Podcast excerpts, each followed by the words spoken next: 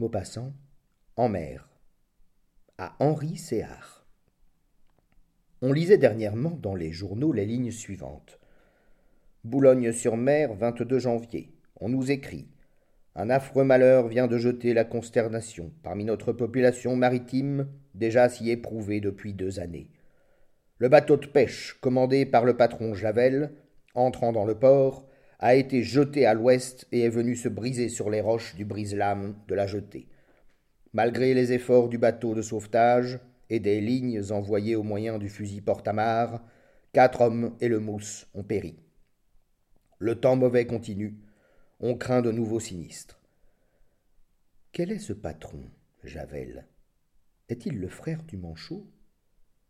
Si le pauvre homme roulé par la vague est mort peut-être sous les débris de son bateau mis en pièces et celui auquel je pense, il avait assisté, voici dix-huit ans maintenant, à un autre drame, terrible et simple, comme sont toujours ces drames formidables des flots. Javel l'aîné était alors patron d'un chalutier. Le chalutier est le bateau de pêche par excellence. Solide à ne craindre aucun temps, le ventre rond, roulé sans cesse par les lames comme un bouchon, toujours dehors, toujours fouetté par les vents durs et salés de la Manche, il travaille la mer, infatigable, la voile gonflée, traînant par le flanc un grand filet qui racle le fond de l'océan et détache et cueille toutes les bêtes endormies dans les rochers, les poissons plats, collés au sable, les crabes lourds aux pattes crochues, les homards aux moustaches pointues. Quand la bise est fraîche et la vague courte, le bateau se met à pêcher. Son filet est fixé tout le long d'une grande tige de bois garnie de fer qu'il laisse descendre au moyen de deux câbles glissant sur deux rouleaux aux deux bouts de l'embarcation. Et le bateau, décrivant, dérivant sous le vent et le courant, tire avec lui cet appareil qui ravage et dévaste le sol de la mer. Javel avait à son bord son frère cadet, quatre hommes un mousse. Il était sorti de Boulogne par un beau temps clair pour jeter le chalut.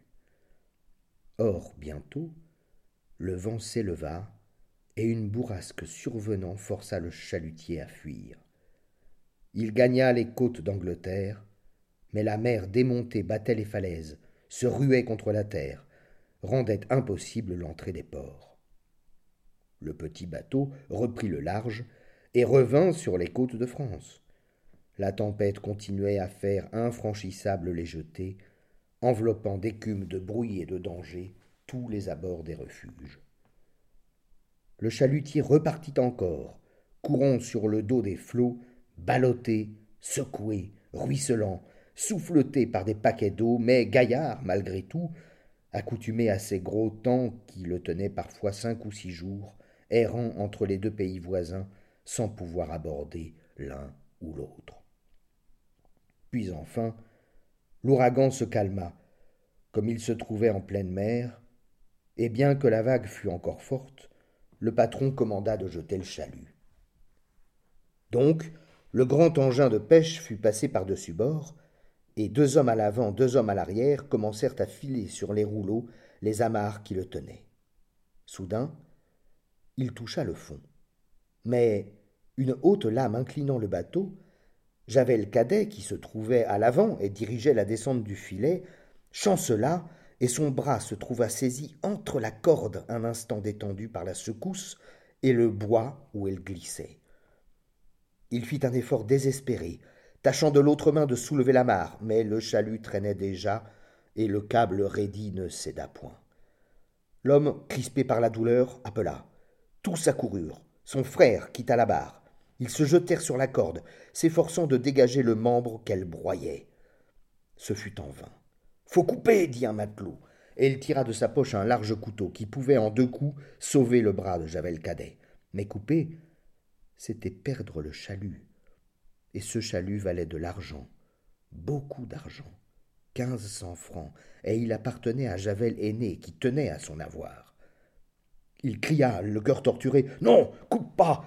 Attends, je vais l'offer. Et il courut au gouvernail, mettant toute la barre dessous. Le bateau n'obéit qu'à peine, paralysé par ce filet qui immobilisait son impulsion, et entraîné d'ailleurs par la force de la dérive et du vent. Javel cadet s'était laissé tomber sur les genoux, les dents serrées, les yeux hagards. Il ne disait rien. Son frère revint, craignant toujours le couteau d'un marin. Attends, attends, coupe pas, faut mouiller l'ancre. L'ancre fut mouillée, toute la chaîne filée, puis on, se mit à virer au cabestan pour détendre les amarres du chalut. Elles s'amollirent enfin, et on dégagea le bras inerte sous la manche de laine ensanglantée. Javel cadet semblait idiot. On lui retira la vareuse et on vit une chose horrible, une bouillie de chair dont le sang jaillissait à flots qu'on eût dit pousser par une pompe. Alors l'homme regarda son bras et murmura Foutu. Puis, comme l'hémorragie faisait une mare sur le pont du bateau, un des matelots cria Il va se vider Faut nouer la veine alors ils prirent une ficelle, une grosse ficelle brune et goudronnée, et enlaçant le membre au-dessus de la blessure, ils serrèrent de toute leur force. Les jets de sang s'arrêtaient peu à peu et finirent par cesser tout à fait. Javel cadet se leva, son bras pendait à son côté. Il le prit de l'autre main, le souleva, le tourna, le secoua. Tout était rompu, les os cassés, les muscles seuls retenaient ce morceau de son corps. Il le considérait d'un œil morne, réfléchissant, puis il s'assit sur une voile pliée, et les camarades lui conseillèrent de mouiller sans cesse la blessure pour empêcher le mal noir. On mit un seau auprès de lui, et de minute en minute il puisait dedans au moyen d'un verre, et baignait l'horrible plaie en laissant couler dessus un petit filet d'eau claire. Tu serais mieux en bas, lui dit son frère. Il descendit, mais au bout d'une heure il remonta, ne se sentant pas bien tout seul. Et puis il préférait le grand air. Il se rassit sur sa voile et recommença à bassiner son bras. La pêche était bonne. Les larges poissons à ventre blanc gisaient à côté de lui, secoués par des spasmes de mort. Il les regardait sans cesser d'arroser ses chairs écrasées. Comme on allait regagner Boulogne, un nouveau coup de vent se déchaîna, et le petit bateau recommença sa course folle, bondissant et culbutant, secouant le triste blessé. La nuit vint. Le temps fut gros jusqu'à l'aurore. Au soleil levant, on apercevait de nouveau l'Angleterre, mais comme la mer était moins dure, on repartit pour la France en louvoyant. Vers le soir, le cadet appela ses camarades et leur montra les traces noires, toute une vilaine apparence de pourriture sur la partie du membre qui ne tenait plus à lui. Les matelots regardaient, disant leur avis. Ah, ça pourrait bien être le noir, pensait l'un. Faudrait de l'eau salée là-dessus, déclarait un autre. On apporta donc de l'eau salée et on versa sur le mal. Le blessé devint livide, grinça des dents, se tordit un peu, mais il ne cria pas. Puis quand la brûlure se fut calmée, Donne-moi ton couteau, dit-il à son frère. Le frère tendit son couteau. Tiens-moi le bras en l'air, tout droit, tire dessus. On fit ce qu'il demandait. Alors, il se mit à couper lui-même. Il coupait doucement, avec réflexion, tranchant les derniers tendons avec cette lame aiguë comme un fil de rasoir. Et bientôt, il n'eut plus qu'un moignon. Il poussa un profond soupir et déclara Fallait ça. J'étais foutu sinon. Il semblait soulagé et respirait avec force.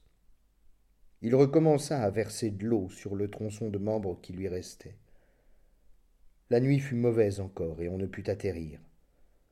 Quand le jour parut, Javel Cadet prit son bras détaché et l'examina longuement la putréfaction se déclarait. Les camarades vinrent aussi l'examiner, et ils se le passaient de main en main, le tâtaient, le retournaient, le flairaient. Son frère dit ah, Faut jeter ça à la mer, Aster. Mais Javel Cadet se fâcha. Ah, mais, non euh, Mais non Je veux point C'est à moi, pas vrai, puisque c'est mon bras Et il le reprit et le posa entre ses jambes.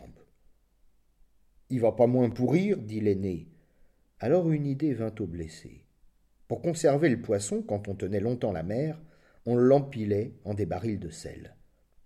Il demanda je pourrions-y point le mettre dans la saumure Ça, c'est vrai, déclarèrent les autres. Alors, on vida un des barils déjà plein de la pêche des jours derniers, et tout au fond, on déposa le bras. On versa du sel dessus, puis on replaça un à un les poissons. Un des matelots fit cette plaisanterie. Pourvu que je le vendions point à la criée. Et tout le monde rit, hormis les deux Javel. Le vent soufflait toujours. On louvoya encore en vue de Boulogne jusqu'au lendemain dix heures. Le blessé continuait sans cesse à jeter de l'eau sur sa plaie. De temps en temps, il se levait et marchait d'un bout à l'autre du bateau. Son frère, qui tenait la barre, le suivait de l'œil en hochant la tête. On finit par rentrer au port.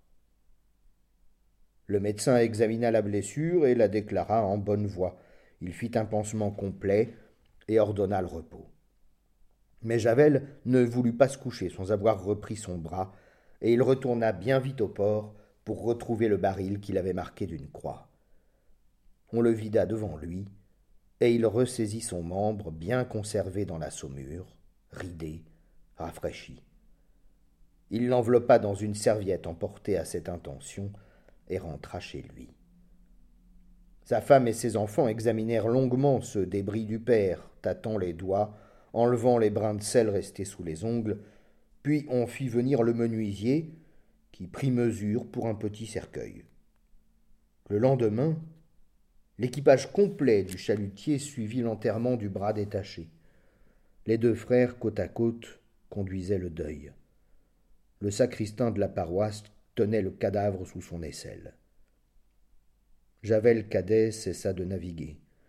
Il obtint un petit emploi dans le port, et quand il parlait plus tard de son accident, il confiait tout bas à son auditeur Si le frère avait voulu couper le chalut, J'aurais encore mon bras, pour sûr. Mais il était regardant à son bien.